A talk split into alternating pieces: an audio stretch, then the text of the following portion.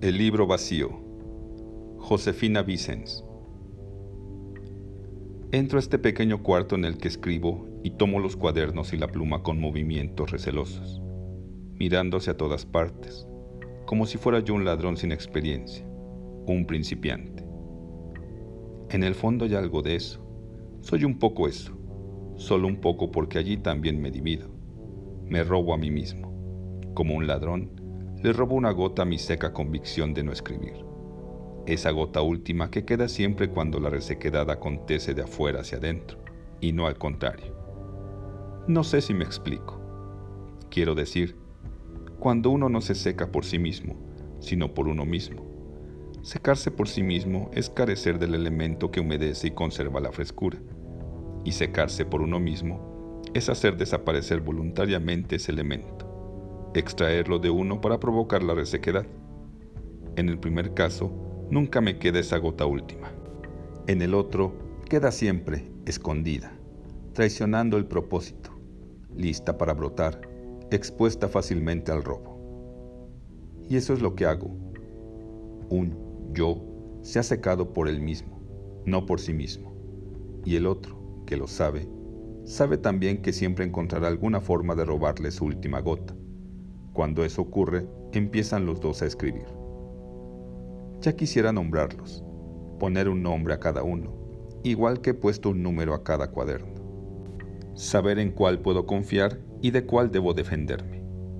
Porque a veces el yo que hace lo que no quiero hacer es al que en realidad amo, porque me desata de ese no terco y hermético al que estoy sujeto. Y a veces al que admiro es al otro, al que trata de apretar sus nudos y poner la llave a sus puertas.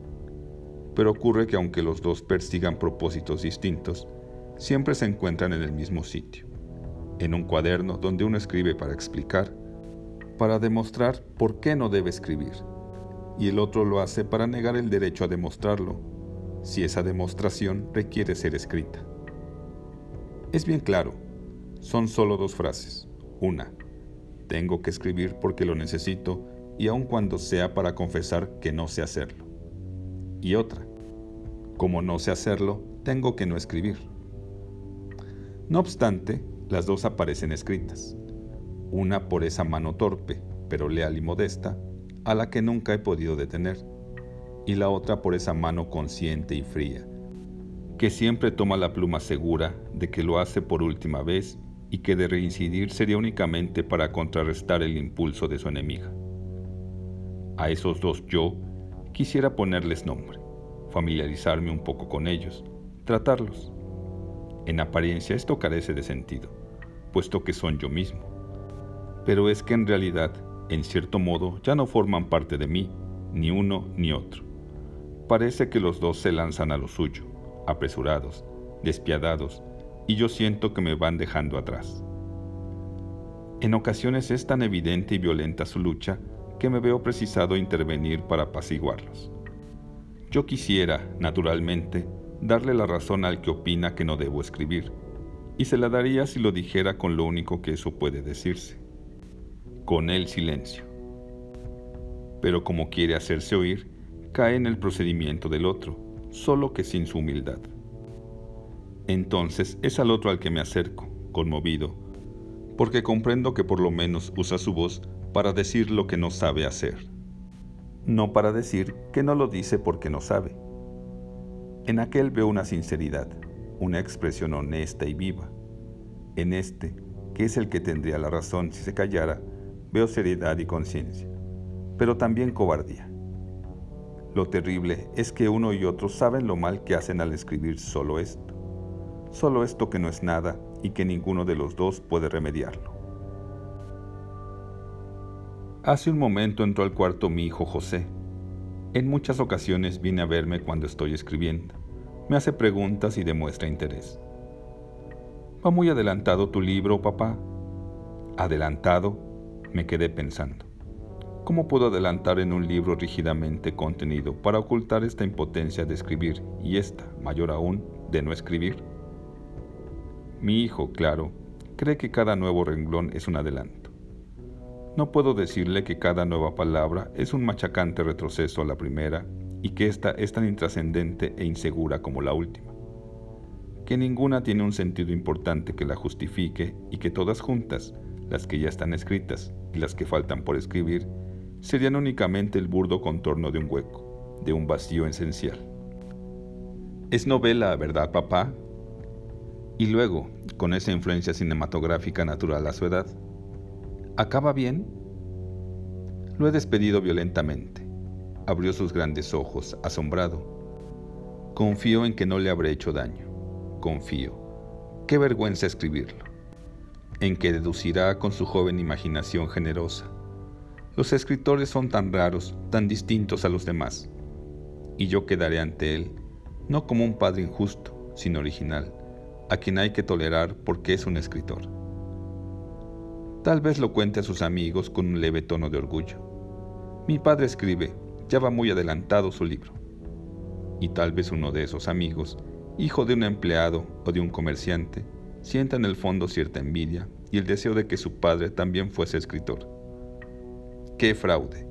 Debería corresponder legalmente a su interés y decirle, no soy escritor, no lo soy.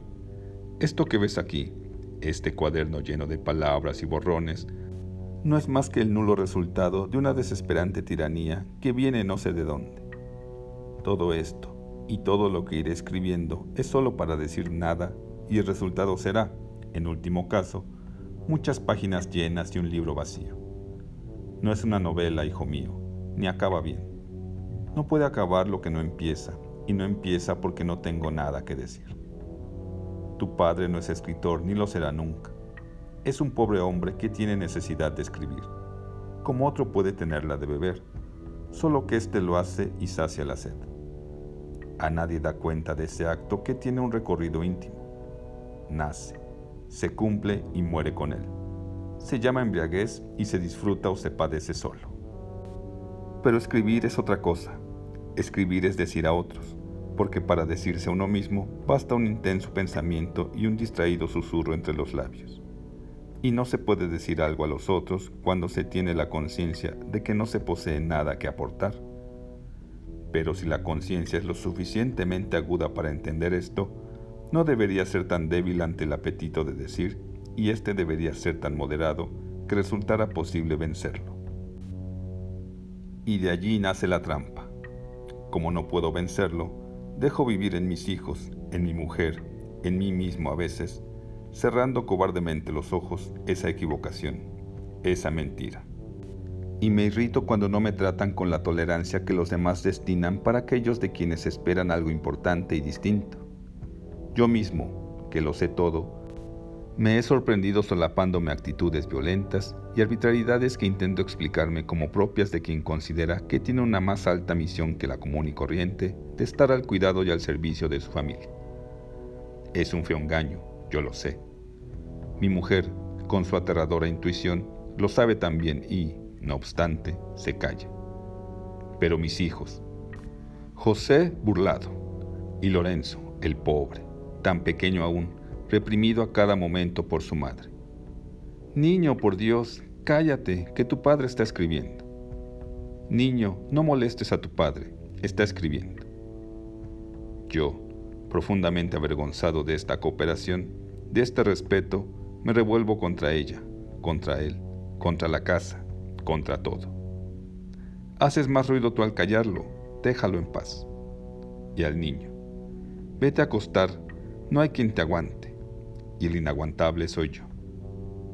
La verdad es que no puedo aspirar más que a la natural consideración que se le tiene a cualquier marido. Podría sin duda haber mejorado mi situación, haberme preocupado por aumentar un poco mis ingresos mi mujer está cansada. José necesita cada día más cosas. Ya va en segundo de leyes. Lorenzo ha sido siempre tan enfermizo que el médico y las medicinas están considerados como gasto fijo en nuestro presupuesto. Me inquieta este niño. Tiene una mirada extraña, una expresión ausente, una melancolía que no corresponde a sus pocos años. Fue tan inesperado su nacimiento y tan poco deseado en realidad. No me lo perdono. Estoy seguro que influyó en él nuestro cobarde rechazo. Cierto que yo también experimento a veces extrañas sensaciones de las que me da vergüenza hablar. Una, la más frecuente, es esta. A pesar que desde hace tantos años soy el mismo y hago lo mismo, no sé por qué me siento ajeno a mí. Como si accidentalmente hubiera yo caído dentro de mi cuerpo y de pronto me diera cuenta del sitio en que habito. Mi mujer me pregunta por qué en la mañana, cuando despierto, me miro insistentemente las manos. Claro está que no puedo contestarle. ¿Cómo voy a saber lo que hago en ese borde sutil del despertar? Pero a veces también lo hago en plena vigilia, en la oficina, y tampoco puedo explicarlo. Es algo como realizar para mí mismo una identificación, una rápida comprobación de verdadera existencia física, como si hubiera un gran desajuste entre lo que soy y lo que me representa, y necesitara yo, de pronto, notarme. No me gusta mi cuerpo, es débil, blando, insignificante. No, no me gusta. Tal vez por eso nunca me ha importado y lo descuido. El resultado es que se me impone siempre, en fracciones, en pequeñas o grandes molestias, dolor de muelas, gripes, arritmia, una serie de achaques, pero sobre todo, un temblor permanente, por dentro, un quebranto. Es como la seguridad de que algo va a ocurrir, el temor de que ocurra y la impaciencia de que ya ocurra. A veces pienso si esa angustia no será la gran angustia del miedo a la muerte, solo que atenuada por el hábito de sentirla. Porque no es que sea excesiva y que yo tenga que ocuparme de disminuirla. No, la siento de mi tamaño exacto.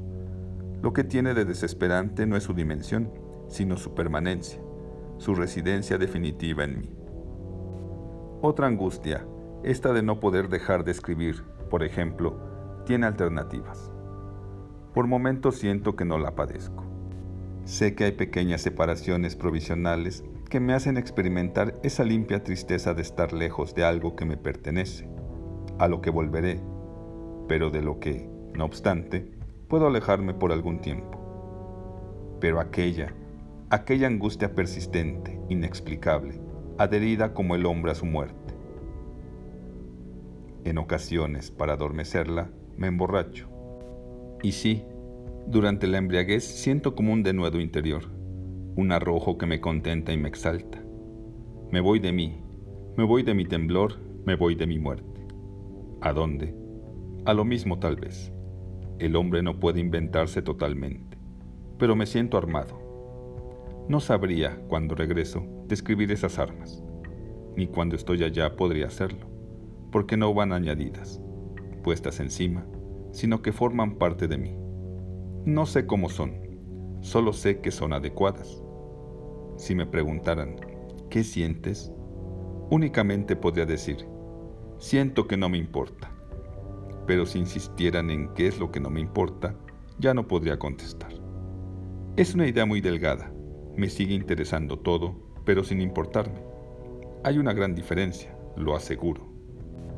Tal vez la podría explicar, pero sé que entonces la idea crecería, se ensancharía y ya no podría pasar por donde pasa cuando estoy allá.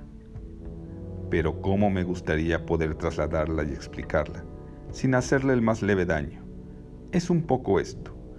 La embriaguez no me quita mi condición de hombre que sufre, pero le da al sufrimiento otro sentido, el de un dolor incorporado a mí naturalmente, cuya persistencia no me hace sufrir porque no la percibo.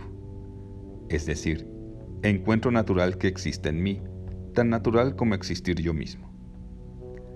Acá no he podido acostumbrarme nunca a la idea de existir. Siempre estoy preguntando, siempre inquieto, sorprendido de mi existencia. Allá no es así. Ser es ser. No es como acá, un fenómeno rodeado de interrogaciones. Es un hecho claro, sin el escollo del por qué, un hecho comprendido, explicado por sí mismo. Allá no tiemblo nunca, no siento miedo de morir, porque la muerte tiene el mismo sentido natural, incorporado, que tiene todo lo demás. Es otro hecho sencillo, no una pregunta. A medida que la embriaguez se va apoderando de mí, yo voy apresando algo que supongo es la verdadera paz. No inquietarse porque se es, ni atemorizarse porque se puede dejar de ser. Hay como un acomodo interior, un ajuste, y todo aquello que acá son salientes y puntas duras, allá son pertenencias, aceptadas, heredadas tal vez, que integran plácidamente al hombre. Además, la atmósfera es otra. Es muy difícil poder dar la idea de un ambiente cuando éste no se produce con los elementos habituales, sino por el contrario, con todos aquellos a los que no se está habituado. La facilidad de actuar, por ejemplo. Hay casas en las que uno se mueve con dificultad, que cohiben. Hay otras en las que el movimiento se facilita desde el primer instante. A veces la embriaguez coincide con la sensación de entrar a una casa en la que todo se puede hacer, si se quiere, o dejar de hacer. Hay hasta un fenómeno auditivo, créanme. Yo lo he escuchado muchas veces. El ruido que produce una cadena al caer. Es entonces, en ese momento, cuando el hombre se yergue y empieza a moverse con un sentido distinto. Los pasos que usualmente lo conducen a su casa, a su trabajo, a determinado sitio, se dirigen a otro, no con la sensación de culpabilidad que en ocasiones implica una elección gozosa no con la sensación de dar la espalda a algo. No, sencillamente se camina en la misma dirección que el deseo. Si algo necesario quedó atrás, no importa, porque no se siente necesario. Su ubicación no proviene de lo que hemos pospuesto, sino de que allí está. En mí, la embriaguez no es propiamente perder el sentido de las cosas, es cambiar el sentido. Pero quiero aclarar, no soy yo el que lo cambia. Eso equivaldría a una suplencia, a una provisionalidad. Es que las cosas tienen por sí mismas otro sentido, y como yo no percibo la mecánica del cambio, me encuentro de pronto ante ellas y las siento permanentes, exactas, adecuadas. Me siento bien, no porque recuerde que antes me sentía mal y note la diferencia. No, me siento bien sencillamente. Lo sé porque el conocimiento de esa sensación empieza cuando ya no la percibo, cuando ya estoy acá, temblando nuevamente, con la cabeza baja, oyendo los reproches de mi mujer y los discretos consejos de mis amigos, porque, ¿saben? El alcohol me hace mucho daño. He tenido una pequeña victoria. Hoy hace exactamente ocho días que no escribo. Esta recaída es solo para consignarlo. Ocho días. Recuerdo que el pasado miércoles estuve a punto de escribir y pude evitarlo. Usé, naturalmente, un truco.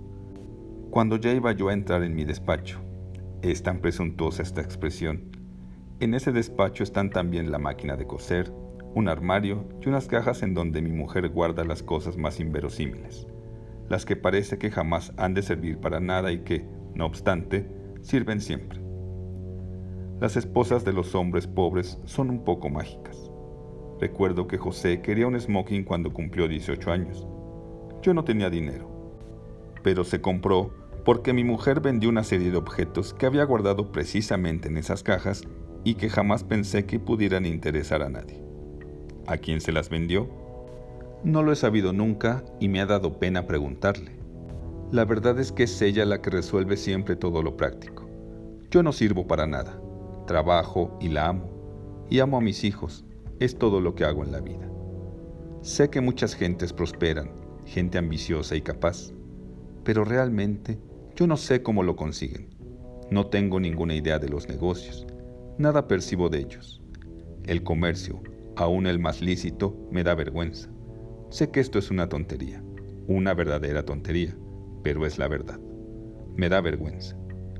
Antes compraba yo algunas cosas, siempre resultaban mal. Te robaron, me decía mi mujer. Ahora prefiero no comprar nada. Cuando vamos juntos a la tienda o al mercado, yo siempre me quedo fuera. Lo lamento, no puedo soportarlo. Sufro por el que vende y por el que compra. Me parece que aquel hace un esfuerzo para ponderar su mercancía, que tiene que vencer su modestia y su buen gusto por la necesidad de ganar algo más, y que el comprador tiene también que realizar un esfuerzo para ocultar su pobreza. Toma entonces una anticipada postura altanera, para que el regateo parezca malicia y no miseria. Pero ya estoy hablando de otra cosa. Decía que durante ocho días pude no escribir y esa noche, cuando ya iba a hacerlo, me contuve e intempestivamente invité a mi mujer al cine. Le dio mucho gusto. Casi nunca podemos ir. Iba tan contenta que suscitó en mí una especie de generosa audacia. No tenía yo, después de pagar las entradas, más que ocho pesos pero guardaba en la cartera 95 que me habían dado varios de los compañeros de la oficina para que comprara unos billetes de lotería. Después los repongo, pensé, a ver cómo hago. Al salir del cine, decidido, adopté un gesto misterioso. Me sentí importante. La tomé del brazo y le dije, nos vamos de parranda.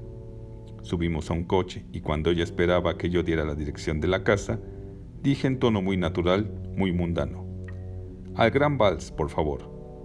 ¿Qué sitio es ese, José? Hijo, estás loco. Mira en qué fachas vengo. Me la quedé mirando y apreté su mano. Cierto, podía hablarse de fachas. Mi invitación apresurada, hasta un poco impaciente, no le había dado tiempo para cambiarse de vestido y ponerse alguno de los dos o tres que tiene para cuando sale. El abrigo con el que cubría el vestido de casa y que no se quitó durante toda la función, a pesar del calor, estaba bastante viejo. Llegamos al Gran Vals, escogimos una mesa aislada, en otras estaban los clásicos. Gritan, golpean la mesa, beben, juran que son muy machos y dan exageradas propinas, porque el dinero no importa, porque las mujeres dicen que son inferiores, porque en su trabajo no pueden gritar, porque el alcohol es piadoso y porque sufren, porque sufren y todo para creer que no sufren. En El Gran Vals, unos opacos músicos tocan valses y yo mandé tocar algunos. Quería que mi mujer los oyera y que soñara y que olvidara las constantes enfermedades de Lorenzo y que José, desde hace algunas semanas, golpea las puertas y llega tarde. Yo sé que ya tiene una mujer, pero la mía no lo sabe. Es una mesera, la del café que está en la esquina de la casa. Se llama Margarita y mi hijo la quiere. Y sé también que cualquier noche, mañana tal vez, entrará en mi habitación con la cabeza baja, rojo de vergüenza, y me dirá eso que todos los hijos dicen alguna vez a su padre. Papá, quiero hablar contigo de hombre a hombre. De hombre a hombre. ¿Qué supondrá mi hijo que es un hombre? Pienso que él piensa. El hombre lo es en el preciso momento en que tiene ya una mujer. José José, hijo mío, si supieras lo que es un hombre. El hombre es, pero ¿lo sé yo acaso? Lo único que puedo decirte es que el hombre eres tú, José adolescente y amoroso, y yo, José García, tu padre, que a pesar de mis años sigo tan inseguro y asombrado e interrogante. El hombre es ese mesero que nos detesta y que se burla un poco de la zozobra con que estoy pagando mi consumo temeroso de que no me alcance el dinero que traigo. El hombre es ese músico de pelo cano y traje raído que mira con avidez el pequeño billete que le mando para que toque, tan mecánicamente como lo hace todas las noches, un vals que casi nadie oye. El hombre es tu madre, que sí lo oye, solo que ya con una ilusión que se ha ido luyendo a base de años tristes e iguales, de enfermedades, de trabajo, de deudas, de muebles viejos y crujientes madre, que a pesar de todo eso, hoy tiene en los ojos un tenue brillo y una mínima sorpresa. El hombre es ese, que está en aquella mesa, solo, desaliñado, agobiado, bebiendo con prisa y preguntando si no ha venido esa. Podría quedarme aquí el tiempo necesario para seguir su embriaguez, para ver a esos dos hombres que hay en él. Pero todo lo sé ya. Caminaba por las calles porque no quería ir a buscarla. ¿Sabes? El hombre tiene siempre un pequeño residuo que lo conforta, su dignidad. Le dice esa, con desprecio, pero esa quiere decir esa, precisamente, y ninguna otra. Allí está el misterio, el misterio más hondo. Transitan por las calles miles de mujeres. Hay mujeres en cualquier parte, pero es esa a la que él quiere. Esa, con su boca y sus ojos y sus palabras, esa nada más. Y no puede buscarla porque sabe que para ella él no es ese. Entonces camina y se siente un opresivo dolor, un dolor cuyo peso no puede soportar solo, pero sí con seis o siete copas. Va entonces a un sitio donde es posible que esa vaya también. No irá, pero él la esperará hasta muy tarde, hasta que el alcohol, tan tierno, tan caluroso, tan compañero, le adormezca la dignidad y le dé fuerzas para ir a tocar una puerta, precisamente una, la que no quisiera tocar jamás, Mañana se sentirá muy mal, pero hoy y mañana habrá sido eso, un hombre. El único que tal vez no sea el hombre es el que no se parece a los otros, el que rebasa o no alcanza a los demás, el que crece o se disminuye hasta quedar fuera de las estaturas normales.